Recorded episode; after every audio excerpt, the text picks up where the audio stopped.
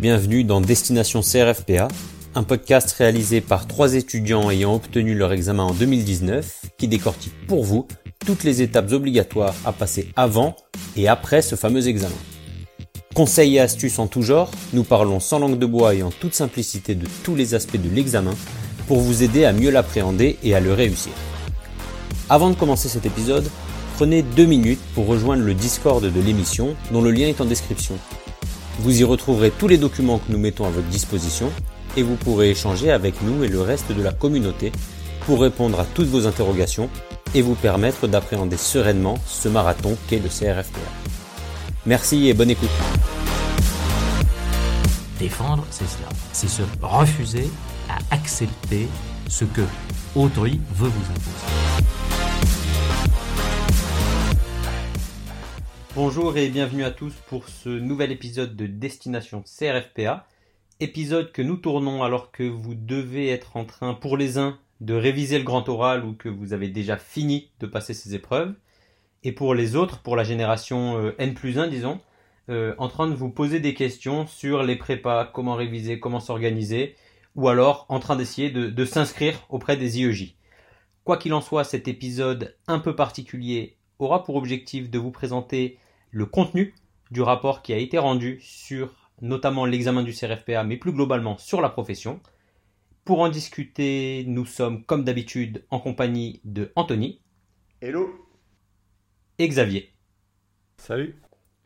Bon alors les gars, est-ce que vous avez eu le temps donc de, de feuilleter ce rapport? Et si oui, est-ce que vous pouvez nous l'introduire? L'introduire à, à ceux qui nous écoutent, qu'est-ce que c'est ce rapport? Xavier, tu veux prendre la parole ou? Non, je t'en prie. Ok, donc euh, en fait c'est un rapport euh, qui fait suite au rapport Perben notamment, qui avait été commandé par, euh, par le garde des Sceaux. Donc c'est le, le rapport Clavel-Aéry qui porte sur les potentielles réformes de la formation de, des avocats, qui a été rendu donc le 23 octobre 2020, donc il y a, il y a deux semaines, et qui prévoit plusieurs propositions de réforme pour la, la formation, donc que ce soit au niveau de l'examen, le CRFPA, le CAPA, euh, les écoles d'avocats, et ensuite, même une fois que vous êtes avocat, sur la formation continue, sur euh, les spécialisations, etc. Donc c'est vraiment sur la formation des avocats depuis le CRFPA jusqu'à euh, l'exercice. Donc il y a vraiment une pléthore de, propositions qu'on va essayer d'un peu analyser pour voir un petit peu bah, quel, pourrait être le CRFPA de demain. Non, tu as fait une, une bonne introduction de ce, ce rapport sur euh, ce qui, ce qui préconise et tu as bien insisté, et c'est, je pense que c'est le cœur de ce rapport sur la formation, autant comment on accède à la profession qu'une fois que les personnes sont avocates, comment, comment les personnes se forment. Voilà. Ouais, tout à fait. Donc ce rapport, vous pouvez le trouver en ligne. hein. Euh, il est disponible sur Internet. La rédaction, ou du moins le travaux de réflexion, donc on commençait en novembre 2019 et il avait, comment dire, quatre lignes directrices. Premièrement, accroître le niveau des futurs élèves avocats. Deuxièmement, garantir une cohérence dans la formation des avocats sur tout le territoire. Troisièmement, raccourcir et professionnaliser la formation initiale des avocats. Et enfin, quatrièmement, renforcer la formation continue et la spécialisation des avocats.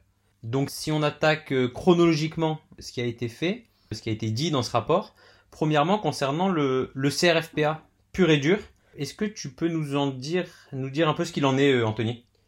Ouais, alors pour le CRFPA, je pense qu'il y a trois, principales réformes euh, à retenir. La première, c'est sur le fond, le fond de l'examen. Il est proposé de réduire le nombre d'épreuves à trois épreuves, avec une grosse épreuve de consultation, qui sera donc soit droit civil, procédure civile, soit droit public, procédure administrative. Cette épreuve-là, elle durera 5 heures, enfin en tout cas c'est ce qui est proposé. Une consultation de 5 heures sur ce sujet, une note de synthèse de 5 heures également, et un QCM de déontologie de 1 heure, avec 80 questions. Et euh, il n'y aurait plus de coefficients, comme vous savez qu'aujourd'hui il y a des coefficients, il n'y aurait plus de coefficients et les écrits ne pourraient plus se compenser avec le grand oral. Vous savez qu'aujourd'hui vos écrits peuvent se compenser avec votre, euh, votre grand oral et avec votre, vos épreuves de langue. Il n'y aurait, enfin ça, ce n'est pas prévu. Et d'ailleurs, je me demande si l'épreuve de langue sera maintenue. Il me semble euh, avoir lu qu'il préconisait un grand oral, mais pas forcément l'épreuve de langue. C'est vrai que le, le rapport ne dit rien sur l'épreuve de langue, donc peut-être qu'il, je sais pas s'il la considère pas ou s'il ne considère aucune modification. Je je sais pas trop. Et, et donc donc en fait c'est la fin des, du système des spécialités. Bah c'est ouais, c'est un peu la fin du système de spécialité, donc ça a fait grincer un peu des dents, euh, notamment les, les pénalistes qui se retrouvent un petit peu euh, entre guillemets, qui, qui s'estiment lésés parce que votre épreuve de consultation c'est soit droit civil, soit droit public, et en fait vous n'avez pas de droit pénal. Vous le retrouverez que le droit pénal en fait au moment du grand oral, le cas échéant. C'est vrai. Et je pense, je pense aux publicistes qui ont souvent peu d'appétence pour le pénal, euh, qui, vont, qui vont se retrouver à devoir euh, avoir une épreuve pénale obligatoire finalement au moment du grand oral aussi. Bah, moi, c'est un peu ma peur aussi. C'est que, a priori, le programme du grand oral ne sera pas changé, c'est-à-dire que ce sera toujours grande liberté. Mais j'ai peur que indirectement, il soit plus pénalisé, enfin, pénalisé dans le sens qu'on lui ajoute une teneur pénale pour euh, rééquilibrer ça en- en- envers les pénalistes. Et du coup, euh, tous ceux qui n'ont pas de formation pénale, euh, au moment du grand oral, devront euh, faire un gros rattrapage là-dessus. Enfin, en tout cas, c'est ma, c'est ma crainte. Bah, D'ailleurs, Ouais, c'est- mais vas-y Xavier. Du coup, je crois que c'est c'est un objectif même du, de ce rapport, c'est que les avocats qui présentent le CRFPA aient un socle, un socle solide en droit pénal, et justement le fait qu'il soit au, grand oral, c'est le passage incontournable pour valider son, ticket d'entrée. Donc je pense que sur ce point-là, le, rapport arrive à, son objectif de que tous les étudiants aient un, minimum de droit pénal dans sa formation, mais de manière solide. C'est vrai que c'est assez marrant parce que le dénominateur commun de tous les avocats, tous les élèves avocats avant, c'était donc la note de synthèse, ça, ça bouge pas.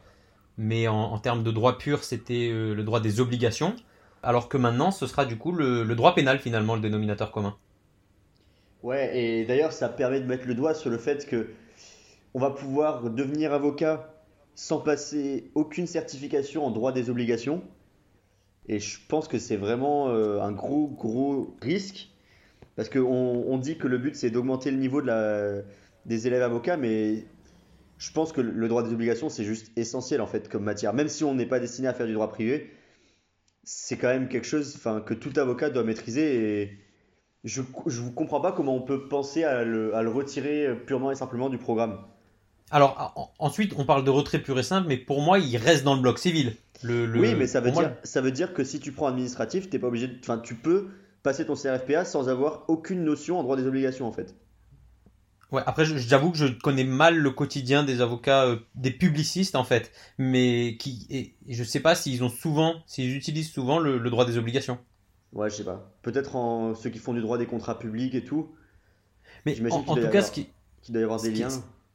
ouais, et ce qui est, mais ce qui est marrant, je sais pas ce que vous en pensez, c'est qu'en fait, du coup, ça pousse, moi j'ai l'impression, ça pousse à une hyper spécialisation aussi dans la façon dont on exerce ensuite, parce que mine de rien, c'est ce que tu disais, Anthony, puisque le droit des obligations, en fait, est omniprésent dans bah, la vie juridique.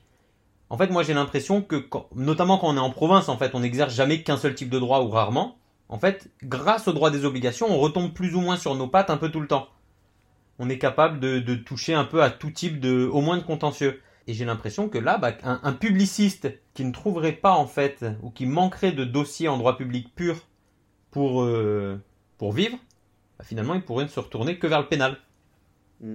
Ok, donc on a compris. En fait, ça va recentrer donc le cœur de l'examen sur consultation civile, procédure civile ou administrative, procédure administrative sur 5 heures, la note de synthèse qui bouge pas, et ce QCM en fait, cette introduction de la déontologie, 80 questions en une heure, plus euh, un grand taux liberté fonda avec du droit pénal général inclus dans l'épreuve. Oui, Euh, Xavier, est-ce qu'il y a d'autres... Pardon. D'ailleurs, on en discutait tout à l'heure, ça pose quand même le problème aussi de, bah, de la déontologie parce que souvent, quand on sort de nos études de droit, on n'a jamais eu de cours de déonto, en tout cas tel que le programme est structuré aujourd'hui. Et euh, donc ça, ça veut dire quoi? Est-ce que ça veut dire qu'on va devoir modifier aussi le programme de la fac de droit pour y inclure des cours de déontologie? Ou bien est-ce que ça veut dire qu'on devra se former euh, de manière autonome pour préparer le CRFPA avec des bouquins ou avec les prépas? Il y a, il y a ça aussi, je pense. Ah. euh. Ouais, ben ça, il y a dans, en annexe du rapport, il y a un avis du ministère de, de l'enseignement supérieur qui donne tout un tas d'avis sur les différentes mesures. Et sur ce QCM de, déontologie, il y a, une, réserve qui est émise par le ministère, parce que comme tu le dis bien, Anto, si on met cette épreuve euh, au, CRFPA, il faut que les étudiants l'aient étudié au, préalable. Et euh, ce que préconise le ministère de l'enseignement supérieur, ce serait d'introduire la déontologie, mais dans le cycle de formation master. Mais du coup, pour ceux qui vont commencer en 2021, hmm. et avec les différentes réformes euh, qui sont présentes dans ce rapport, notamment on, y reviendra sur euh, le fait de pouvoir passer le CRFPA avec un Master 2, ce serait pour la session 2023 qui aurait euh, potentiellement ce QCM de déontologie. L'idéal serait peut-être que ça soit une option. Parce qu'il y a, pas mal de gens qui font des études de droit qui ne sont pas forcément destinés à être avocats. Qui peut-être la fac? Qui peut-être n'ont pas forcément d'intérêt à étudier la déontologie de la profession d'avocat. Ah oui, Donc euh, peut-être que le, fait de, le mettre en matière optionnelle, peut-être que ça pourrait permettre de, concilier les équilibres entre, entre les deux. Mmh. Ouais, c'est ouais, t'as pas tort là-dessus sur le fait que oui, ça, la déontologie de la profession d'avocat, ça ne concerne euh, pense à la fois que ceux qui veulent devenir avocat. Moi, personnellement, je trouve que ça n'a pas beaucoup sa place dans un examen, dans cet examen, qui n'est pas un examen de sortie, en fait, qui est un, qui est un examen d'entrée dans une école qui est censé nous spécialiser à la profession d'avocat. Mais en fait, ça va de pair avec une autre partie du, du rapport qui propose de, de raccourcir la période d'école. Donc, en fait, peut-être de faire moins de déonto à l'école d'avocat même. Mais pour moi, c'est le propre de l'école des avocats que de nous enseigner la déontologie. Et c'est, enfin, je, je trouve ça moins cohérent de devoir le bosser sur l'examen d'entrée que sur l'examen de sortie. Euh, ouais, je suis d'accord. Je suis d'accord. Après, je trouve que c'est aussi bien d'avoir quelques bases quand même quand on se lance dans une école, de savoir un peu parce que parce qu'il y, y, a tout le sujet aussi de la déontologie de l'élève avocat. Il y a eu pas mal d'affaires, enfin pas mal. Il y avait eu des questions comme ça sur est-ce que les élèves avocats sont tenus aux mêmes obligations déontologiques que les avocats et il y avait des avis comme quoi, bah, dès qu'on rentre à l'école, en fait, on, doit, on se doit de, de respecter une certaine déontologie. Et donc, du coup, dans ce cadre-là, il peut paraître normal que l'examen d'entrée à l'école requiert qu'on ait des connaissances sur cette déontologie qu'on va être amené à respecter. Ouais, c'est aussi un des points du, du rapport, euh, notamment sur les, les écoles d'avocats en elles-mêmes, c'est de renforcer la déontologie des élèves avocats il pointe le doigt euh, de l'absentéisme qui est assez présent dans, les écoles. Et comme tu le dis, ouais, en, tout, c'est de renforcer ce côté déontologique à partir du moment où on franchit euh, les grilles d'école. Ok. Xavier, c'est quoi le, point suivant du rapport concernant le, l'examen d'entrée? Ben, le point suivant, c'est que je ne l'ai pas trop vu apparaître sur les, différents commentaires euh, sur les différents blogs de droit mais le rapport parle de, de copies nativement numérisées. Je ne sais pas si c'est un point qui a retenu votre attention à la lecture du rapport, mais je me posais la question et la définition de ce qu'est une copie nativement numérisée. Et euh, je pense que ça peut faire référence au fait que les étudiants devront désormais composer sur, euh, sur ordinateur. Je ne sais pas ce que vous en pensez de cette expression. Alors ouais, je, alors je crois que donc ça rentre dans le cadre en fait de ce qu'ils appellent euh, l'uniformisation de l'examen d'accès euh, à la profession. Exact. Puisque donc c'est ça ça pour le coup ça a été commencé en 2016 avec euh, ça a pris cœur en 2016 puis là on continue de dire et vous le savez si vous écoutez nos autres podcasts on vous dit souvent bah, les corrections elles sont toujours dans les IEJ donc des fois on veut sortir d'un IEJ dans lequel il paraît qu'on note plus dur que dans les autres et donc dans ce processus d'uniformisation finalement on veut maintenant que les corrections soient, alors arrêtez-moi si je me trompe, mais je crois, je crois que c'est soit régional, soit national, l'un ou l'autre. Et donc. Dans le rapport, c'est national, ouais. Ok, alors national. Et donc, le problème que ça pose, c'est qu'on est obligé d'avoir des copies numérisées finalement. Si on veut que ceux qui le passent à Aix euh, puissent être corrigés par ceux de Bordeaux, de Lille, de Tours, de Paris, bah, il faut qu'on puisse se distribuer des copies numérisées. Et je crois, et c'est ce que tu as dit avec. C'était quoi l'expression déjà? Nativement numérisé. Et ça, donc ça, je pense qu'on va composer sur ordinateur en fait, euh, directement sur l'ordinateur. Euh, ouais, moi je, je trouve qu'en vrai, pour moi, c'est pas une mauvaise idée, c'est pas une mauvaise chose. À partir du moment où on arrive quand même à avoir la technologie suffisante pour euh, prévenir les potentielles fraudes. Mais moi, je pense que aujourd'hui, de toute façon, la profession d'avocat, elle s'exerce que sur ordinateur. Il n'y a plus, plus d'avocats qui travaillent à la main, qui écrivent leurs consultations à la main, etc. Donc certains pourraient dire que ça désavantage ceux qui n'ont pas l'habitude d'écrire à l'ordi et qui écrivent lentement, etc. Moi, je pense que c'est quand même un prérequis qu'on peut attendre euh, d'un étudiant euh, qui se destine à devenir avocat, qu'il sache taper relativement vite à l'ordinateur. Et euh, après, il faudra voir si du coup, est-ce qu'ils autoriseront l'accès aux bases de données lors de, des épreuves? Et dans ce cas-là, les épreuves seraient peut-être plus axées sur de la pure réflexion et moins sur des connaissances théoriques? Ou est-ce que ce sera sans accès à Internet du tout? Il faudra voir qu'est-ce qu'ils envisagent de faire. Ben, c'est dans le rapport, euh, dites-moi si je me trompe, mais je crois que c'est fait mention à tous les documents. Et c'est là où tu disais le, risque de fraude. Pour moi, il est simplement de savoir si la personne qui a composé est bien le candidat qui était attendu. Parce que une fois qu'on permet euh, l'accès à tout type de documents, et comme tu dis, est-ce que les bases de données entrent dans ces documents euh, On entre vraiment un peu aussi dans comme on le disait dans nos podcasts, au final, le CRFPA, c'est beaucoup un examen de méthode et moins un examen de fond. Donc ce sera un peu la consécration de ce côté où c'est vraiment, euh, on attend des gens qui, réfléchissent plus qu'ils ne bachotent à apprendre par cœur euh, des arrêts. Mais de toute façon, enfin, l'épreuve, elle va tellement vite, l'épreuve du CRFPA. Ça mmh. va tellement vite qu'en fait, je suis pas sûr qu'on aurait le temps si du moins les, sujets sont toujours aussi denses, ou du moins que leur densité est adaptée à une rédaction sur ordinateur, donc peut-être même encore plus dense, je, ne suis pas sûr qu'on aura le temps de, fouiller dans les bases. Bah, je sais pas. Après, on entre dans la, dans la phase euh, où c'est des, des examens. Enfin, la consultation, elle durera 5 heures. Oui, mais avant, on avait 3 euh, et 2 en soi. On avait 3 heures pour obligue et 2 heures pour. Euh, ah oui, pour la procédure. Donc en fait, ah oui, comment ce sera réparti à l'intérieur du, du sujet, Les 5 heures, elles étaient déjà là, quoi. Donc. Euh, ah oui, je vois ce que tu veux dire, ouais. Et, c'était le rush, quoi. Donc euh, je suis pas sûr que. Enfin, pour ceux qui tapent rapidement à l'ordi, peut-être qu'ils pourront se dégager une petite demi-heure pour. Euh, pour aller farfouiller sur les bases de données, mais je pense que c'est peut-être la petite cerise qu'ils peuvent mettre sur le gâteau, mais.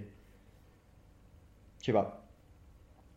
Après, encore une fois, moi je trouve ça bien que de donner accès aux bases de données parce que, encore une fois, je pense que c'est quelque chose qu'on peut attendre d'un étudiant qui soit capable de, de, faire des recherches sur les bases de données documentaires euh, juridiques.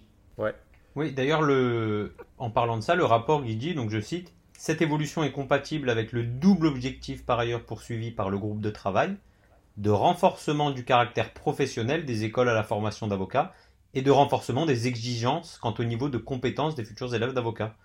Et, en fait, c'est vrai que en faisant ça, on nous met dans un contexte qui est professionnel, qui, on n'est plus dans le cadre universitaire. Et le l'examen du CRFPA, bah en fait, c'est un examen professionnel organisé par les universités, donc c'est un peu ambivalent. Mais c'est vrai que ça, ça, ça confirme cette professionnalisation de l'examen. Mais par contre, sur ce point-là, le ministère de l'enseignement supérieur émet son avis non plus réservé, mais défavorable à cette correction nationale, parce que, selon lui, Actuellement, ça n'a pas trop d'intérêt de brasser les copies du fait que ce sont chaque euh, IEJ qui, organise un peu l'examen et que si on remonte à un niveau nationalement corrigé, il faudrait que ce soit le CNB qui, prenne euh, la tutelle de, cette correction et de cette organisation de l'examen avec le ministère euh, de tutelle. Donc, je suppose que c'est le ministère de l'enseignement supérieur. Et à l'heure actuelle, c'est pas, pas, trop, pas trop dans les plans en soi, je suis pas vraiment d'accord parce que certes, c'est aux IEJ d'organiser en interne l'examen, mais organiser, ça veut dire quoi? Ça veut dire euh, s'occuper de tout l'aspect euh, pratique.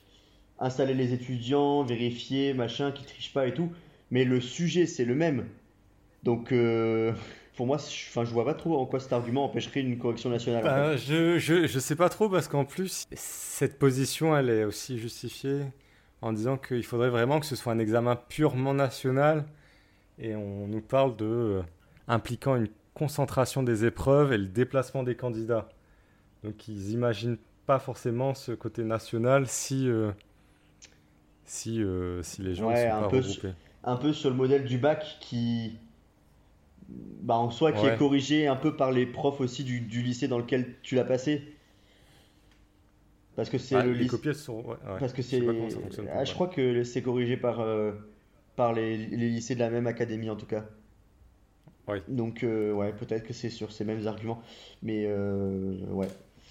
En tout cas, je sais pas si on l'a dit, mais notamment la réforme, le fait de supprimer l'épreuve de spécialité, etc., c'est lié au fait qu'ils veulent augmenter le niveau pour passer le CRFPA en Master 2. Je sais pas si on en a parlé ou si on a débattu là-dessus. Non, pas du tout. C'est une bonne transition. et, euh, en fait, la réflexion derrière, c'est de se dire bon, ben, si les gens ont fait un Master 2, ils ont forcément déjà une spécialité. Ils se sont spécialisés pendant un an. Donc, c'est pas la peine de venir les tester sur une épreuve de spécialité, vu qu'on part du principe qu'ils ont déjà cette spécialité. Bon, c'est l'argument qui est avancé par la commission, donc euh, euh, pourquoi pas.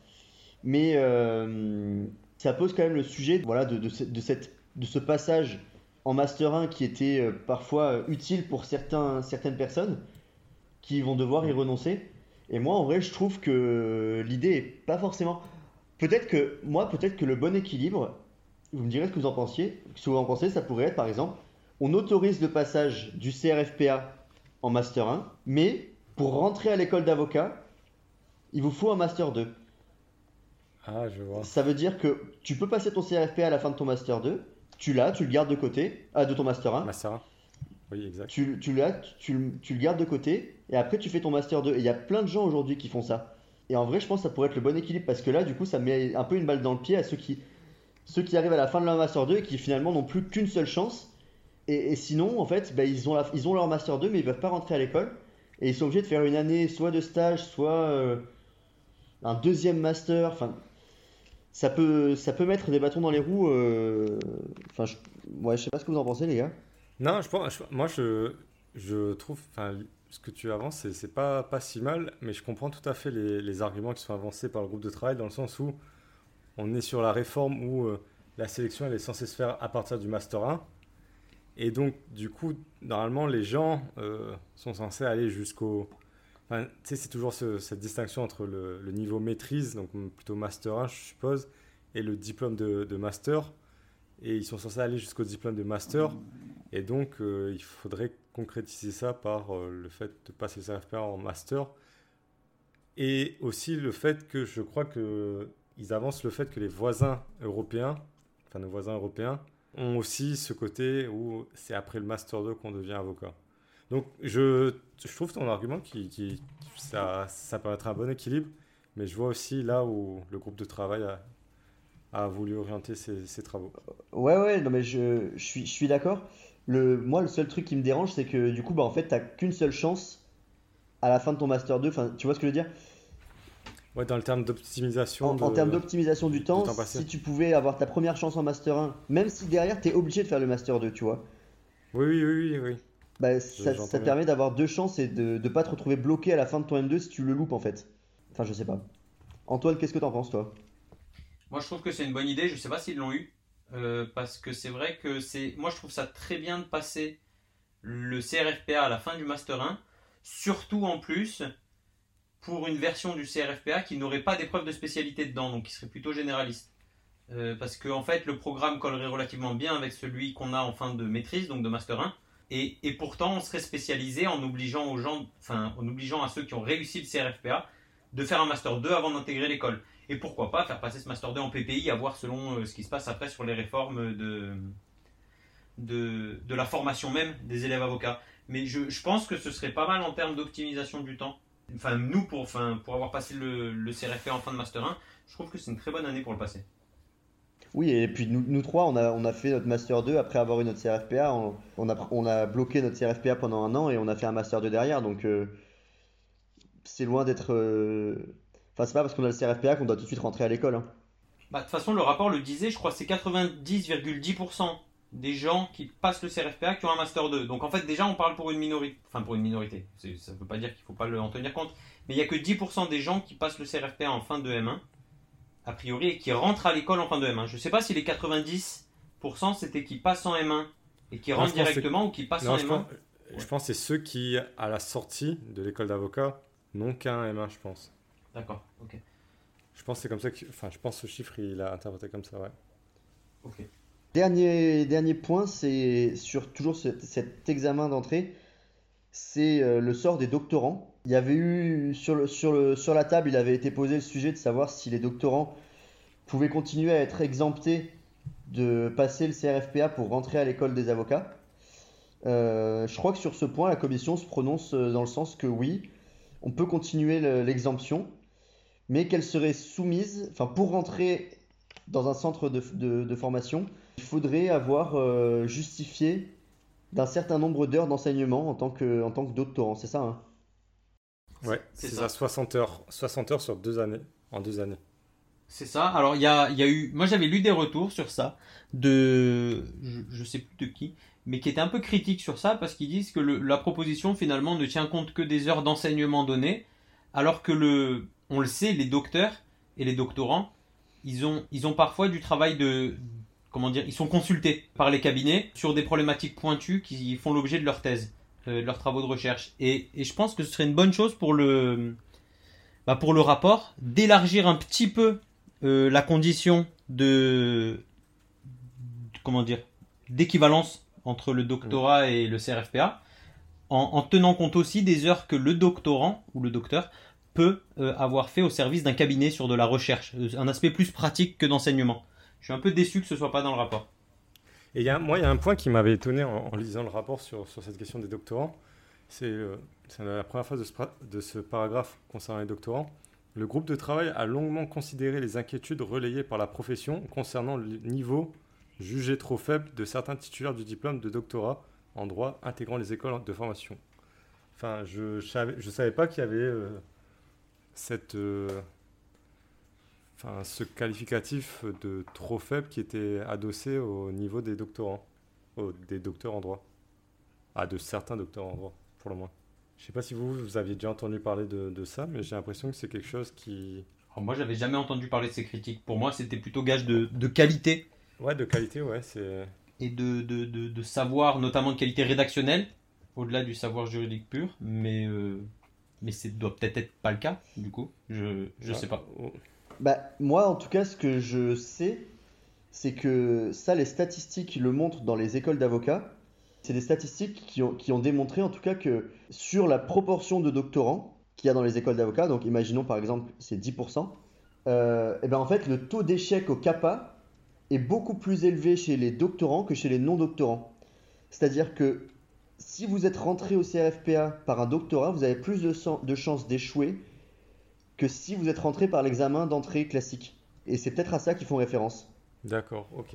Ouais, ok, je vois ce que tu veux dire. Parce que, en fait, le, ce qui est dit, c'est que bah, pendant, en fait, pendant 3-4 ans, les doctorants, bah, souvent, ils ont, ils ont un peu oublié la méthode parfois de, l'examen, parce qu'ils n'ont pas passé d'examen pendant plusieurs années. Ils se sont concentrés sur un point dans lequel ils sont très spécialisés, mais les bases, en fait, euh, de, de certaines autres matières sont peut-être un petit peu lointaines. Et tout, tout ça cumulé fait que ils ont parfois plus de mal à, à l'école d'avocat et ensuite peut-être euh, aussi euh, dans le milieu professionnel. Ok, je vois, je vois ce que je vois ce que tu veux dire sur ce point-là. En tout cas, voilà sur ce sur cette entrée de, de l'école euh, à l'école d'avocat, je pense qu'on a un peu fait le tour. Peut-être rapidement, même si c'est des points aussi importants, mais qu'on est un peu moins, un peu moins, enfin, on peut un peu moins s'exprimer puisqu'on n'est pas encore passé par l'école d'avocat et on est encore moins près de la spécialisation. Mais est-ce que vous avez vu les autres mesures qui sont, qui sont apportées sur euh, la formation à l'école et Ouais, il y a notamment un, deuxième point euh, sur la formation initiale dans les, donc dans les centres, euh, dans les CRFPA, donc la formation des élèves avocats. Et là, il y a deux, donc il y a deux propositions. donc la première, elle est relative à la durée et au séquençage de la formation initiale. Et en fait, c'est une, proposition qui vise à raccourcir la durée de la formation de l'élève avocat de 18 mois à 12 mois, avec uniquement 3 mois d'école au lieu des 6 qui existent actuellement, euh, et 9 mois de stage.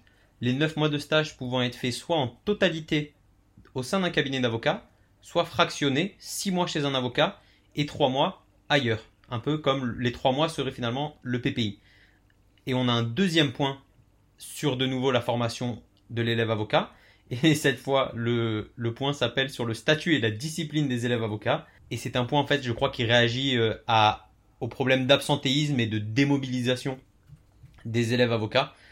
Et qui, qui en fait, a, a vocation à, à durcir un peu la discipline, je crois. dans les, dans les écoles. Donc je ne sais pas ce que vous en pensez, euh, Anthony, de, ces points.